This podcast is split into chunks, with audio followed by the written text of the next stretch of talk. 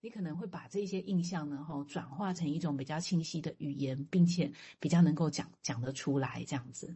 好，那嗯，他后面讲到，其实要弄清楚一个人对自己的是什么理解，吼，其实是很困难的。再加上我们其实呃，只有依靠语言，其实是一种好像被贬低的一种。沟通的方式不不是一种最好的一种沟通方式，然后因为像他前面所讲的这些非语言的沟通跟非语言的接收，哦，这些东西都很难是用语言化把它一下子讲出来的。那也因为我们只能用语言表达，常常我们太急着。用语言表达哈，那他说语言是一种比较被贬低的哈，比较被贬值的方式哈，反而是没有办法使一些重真正重要的东西使它变得比较尖锐或凸显出来，好，然后来来赋予它呢哈，其实它有一个更深的意义存在在那里。好，先讲到这。嗯，整个谢谢瑞健哈，我想最。不用来讲，因为你看他讲的好像是临床的片段，这是他也是他的风格了哈。他大概不会就教你说你这样好，那你下次回去就做什么这种这样。那大概会就像刚刚的金在练的一样，我讲还是会是比较哦概念的东西。那做问的人自己去决定要怎么样做。那我就刚刚补充来讲，就是说对他来讲，他。他比如说连噪音，他有过不同的比喻。这这一次讲的是，好像所有讲的事情都像噪音，我们要在噪音里面找别的。哦，但是如果噪音，如果大家先前读过，他利用噪音，他有曾有不一样的比喻。他就是说，有一群傻子很笨，他们就去研究噪音，因为以前那些拉力哦，哈，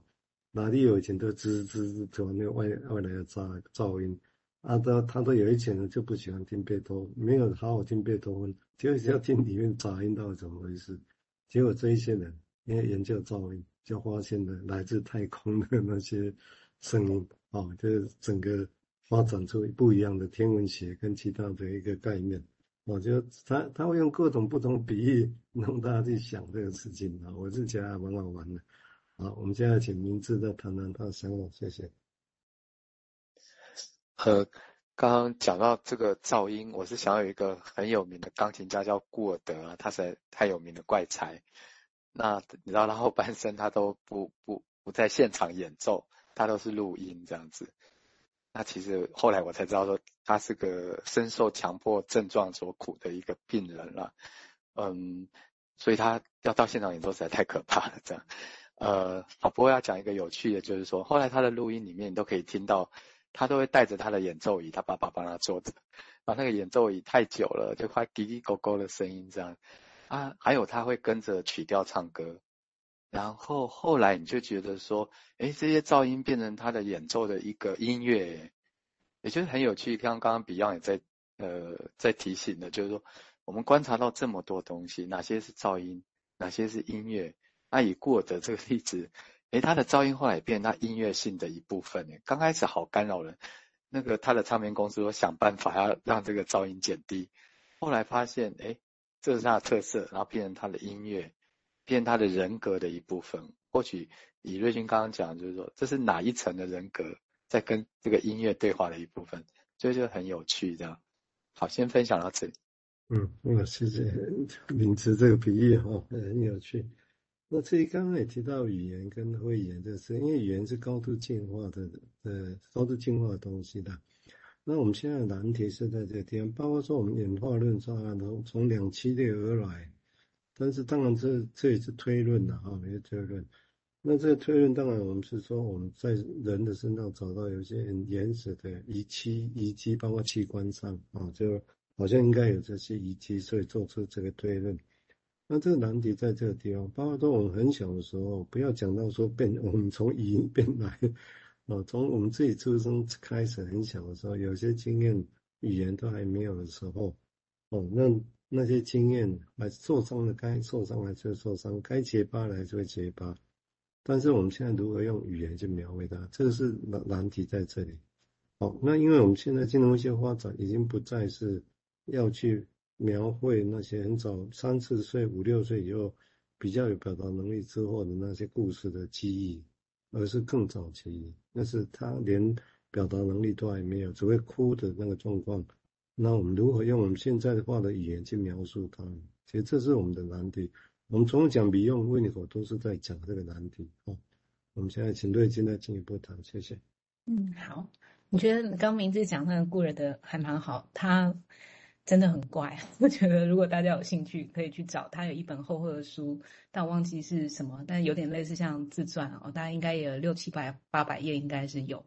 然后大家看那个感觉，就跟我们想象那种。但很有个性，但是那个个性是有点怪怪的个性，这样他他就很讨厌那一种什么音乐演奏会啊，他他很喜欢很孤独啦，所以他完全就是不是，他觉得那个办音乐会是一种降降低格调的做法这样子。然后大家在可以想象说那个椅子啊，其实大家想说哦，那我们现在看到音乐会，大家都是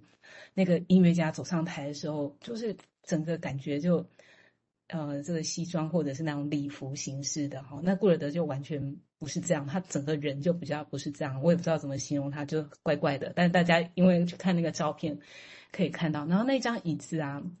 现在不是那种我们这个钢琴椅的那种，就是就是甚至是更更高，比较不是那种很像是小学生坐的那种椅子，就是木条一条一条钉成的。我觉得比较像那个，就是他已经有点不符合他长大的 size 了，可是他就喜欢那一把椅子，所以那把椅子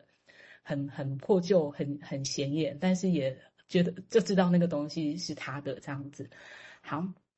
那我就继续下去哈，嗯，好。那刚刚讲到那个第三者嘛，哈，就说，哎，那个房间里面其实有一个第三第三方的存在这样子，但是房间明明就只有两个身体哈，但是他不用是说我们我我认为我们必须超超越这一点哈，去探测那个第三方的身体哈，至少呢，就是这第三方的真身体，它可以探测一些它侦测到的东西这样子，而且分析师也一直在被这个第三方给分析着。好，那他说，如果过一段时间，哈，如果够幸运的话呢，病人也会把这个第三方带回家，哈，让他，诶，意识到呢，哈，他的存在这样子。然后再来的话，就有听众就继续问说，诶，那这个第三方是什么意思？就是，呃，这个可不可以再多做一些解释这样子？那不用他的回答是他从弗洛伊德开始说起，他说弗洛伊德谈三，哈，是从这个，啊，这个。这个伊里帕斯的情境哈来说是很重要的哈，但是这是一种把形象转成口语了，哦，让人可以理解。但是他觉得这个说法还不够，哦，但人们也谈论了哈，那种第三大概都是有一种好像有一种比较上帝视角、全知全能的感觉，哦，就是当我们这么做的时候，哦，就是会带来更多方，可能是呃第五方、第四方、第五方都有可能这样子哈来。那那可是呃，来来证明我们给出的这种诠释呢，是有有有证据的哈。然后呃，他又又讲到克莱恩哦，就是说他在讲克莱恩就说，哎，但婴儿会把这个物客体呢哈，就是客体哦，好分成这种碎片哈，然后呢把这种碎片呢排出哦，就是呃他不想要就就是对于一一种他形容这是一种全能的幻想。对于我不感觉不愉快的事情，我想要摆脱的时候，我就要把它撕成在心智上把它撕成碎片，好，那我就可以很顺利把它排除，不在我的心智里面，变成是都是外在别人的东西这样子。好，那他自己感觉到说呢，吼，就他自己而言，吼。呃，他认为这种过程甚至呢不是呃，可能比客人在看到的更早一点。他觉得在出生前就有这样的状况，只是呢病人从没有意识到他有这样的一个一个可能性存在哈。但是他说这么讲真的是很矛盾的事情啊。哦，尤其是当我醒着的时候呢，哈，我就不能再再这样讲一些人家听不懂的梦话，我就不得不使用大家听得懂的这一种清晰的语言，哈。